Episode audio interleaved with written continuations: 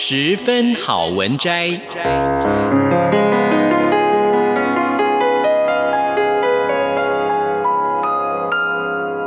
十分钟的心灵补给站。无论是快乐还是悲伤，不管是白天或是黑夜，阅读一篇好文章，也许只要短短十分钟，却能在你的心头低回，往复不已。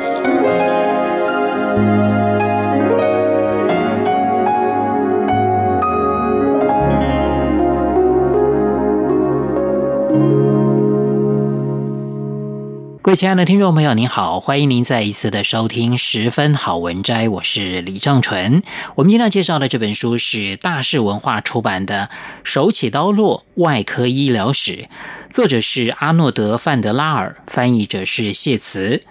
阿诺德·范德拉尔是荷兰的一名外科医生。他在这本书里面，从放血和截肢都没有麻醉的黑暗时代，横跨到现在的高科技无菌手术房，解析这个神之手与屠夫如何完美结合的职业——外科医生。那我们今天要分享的这段篇章，就是这本书的前言：外科这个行业。西元一五三七年的一个夜晚，安布鲁瓦兹·帕雷清醒地躺着。他是一位年轻的法国军医，才刚在意大利杜林附近经历了一整天的苦战。他的内心充满烦恼，因为战场上到处都是受到火营枪伤的士兵，但他没有任何相关的治疗经验。他曾经在书中读过，应该在伤口中倒入滚烫的油来化解火药粉的毒性。因此，他在血肉模糊的伤口滴了冒泡的油，而伤口就像油锅里的肉那样喷溅起来，发出噼啪声。然而，受伤的人太多，他的一整锅油在轮值到一半的时候就空了。在那之后，他只能用玫瑰油、蛋白和松节油的膏药来缓解伤者的痛苦。整个晚上，他听着伤者对抗死神的痛苦叫喊，内心自责不已。但到了第二天早上，他很惊讶地发现，叫喊声正是来自接受了废油治疗的士兵，而非利用膏药缓解痛苦的伤患。此后，他不再使用废油治疗，因而成了伟大的外科医生。这就是通向现代外科手术的第一步。外科手术在这之后就自然地演进发展下去。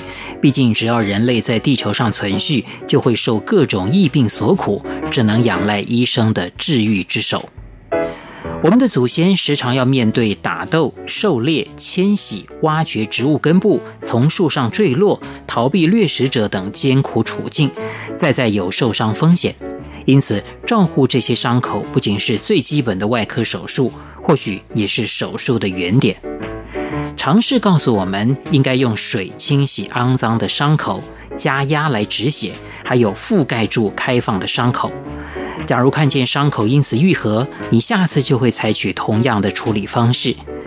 然而，在中世纪，尝试却被传统所蒙蔽。老祖先们并没有正视治疗行为所带来的结果，反而遵循着古老书籍当中记载的神奇疗法。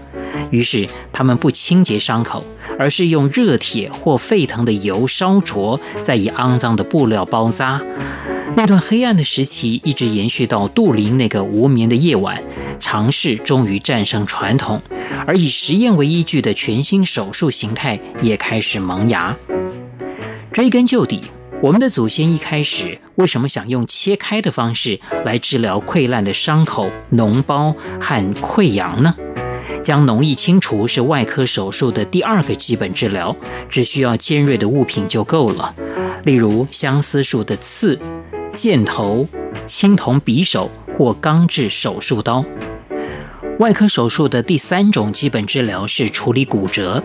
史前人类有太多骨折的机会，例如逃避狼群、狩猎长毛象、被岩石或树根绊倒等。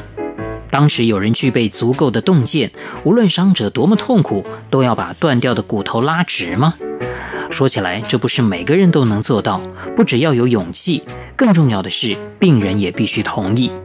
唯有同时具备勇气、权威和经验，并且展现足够同理心的人，才可能赢得这样的信任。而这样的人也得双手灵巧。于是，拥有治愈之手的外科医师诞生了。至今，外科医生的任务之一仍然是替病患进行紧急处理。医院急诊室的外科医生主要面对的还是伤口的严重失血，确保病患可以呼吸以及稳定病患的状况。他们的行动方式很明确，包括治疗伤口、农伤以及骨折，和紧急处理遭受急性痛苦的患者，而这会换来对方的感恩之情。但再进一步动手术，就完全不是同一回事了。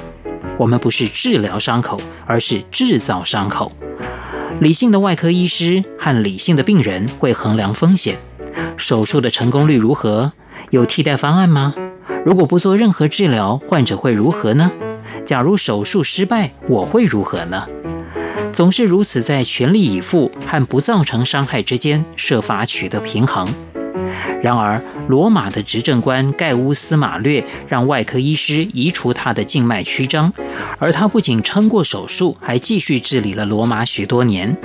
外科医师约翰·兰比建议手术处理英格兰皇后卡罗琳的疝气，造成她痛苦惨死。结果，罗马的医师受到严重惩罚，不得再为盖乌斯的另外一只脚动手术。兰比却因为服侍皇室而受封为骑士。外科可说是难以预料的职业。伤口、骨折、化脓感染和手术都会留下疤痕，但感冒、腹泻和偏头痛并不会留下丝毫痕迹。这般不同也展现在表达情况好转的两个英文字上。我们用 heal（heal） 也就是变得完整来形容手术、伤口、淤血和骨折。在疾病上则用 C U R E K I L L，也就是恢复健康。粗略来说，外科医生 heal，而内科医生 cure。长久以来，外科医生都兼善内科与外科，却将自己局限于必须手术治疗的伤病。大部分的医疗情况都不需要外科医生的干预或手术就可以解决。事实上，16世纪的外科医生业务相当简单有限，他们只要像工匠一样待在小店铺里面就能够完成。在荷兰的阿姆斯特丹，外科医生的专业社群规模微不足道，甚至跟溜冰鞋匠、木屐匠和理发师同属一个工会。一直到十八世纪中，治疗外伤、感染跟骨折就占了外科医师工作的绝大部分。除此以外，也包含了错误的切除和烧掉肿瘤，以及不可或缺的放血。放血是当时最受欢迎的手术，它的迷信成分却远大于真实的疗效。现今外科医师的业务当中有两大疾病，一直到近期才真的对人们造成生命威胁：癌症和动脉粥样硬化。在最近几个世纪进入我们的人生，伴随着高卡路里加上吸烟的生活方式而来。更甚者，这些疾病通常发生在生命晚期，以前的人们可能早在患病之前就已经死去。从19世纪开始，人们的寿命突然变长了，这得拜西方世界的一项伟大发展所赐。这发展对现代手术的意义，比起其他杰出的发现或顶尖知名的外科医生都还重大。人们开始更注重卫生，外科手术因此出现急剧的变化。我们很难想象为什么花了这么长的时间，人们才发现卫生和手术的关联。假如身处于十八世纪的手术室，我们一定会大感震惊。空间里充斥着无可名状的尖叫声，而且血液四处喷溅，而烧灼断肢止血的臭味令人反胃呕吐，好似恐怖电影里面的场景。各位亲爱的听众朋友，我们今天所介绍的这本书是大是文化出版的《手起刀落外科医疗史》，作者是阿诺德·范德拉尔，翻译者是谢慈。非常谢谢您的收听，我是李正淳，我们下一次空中再会。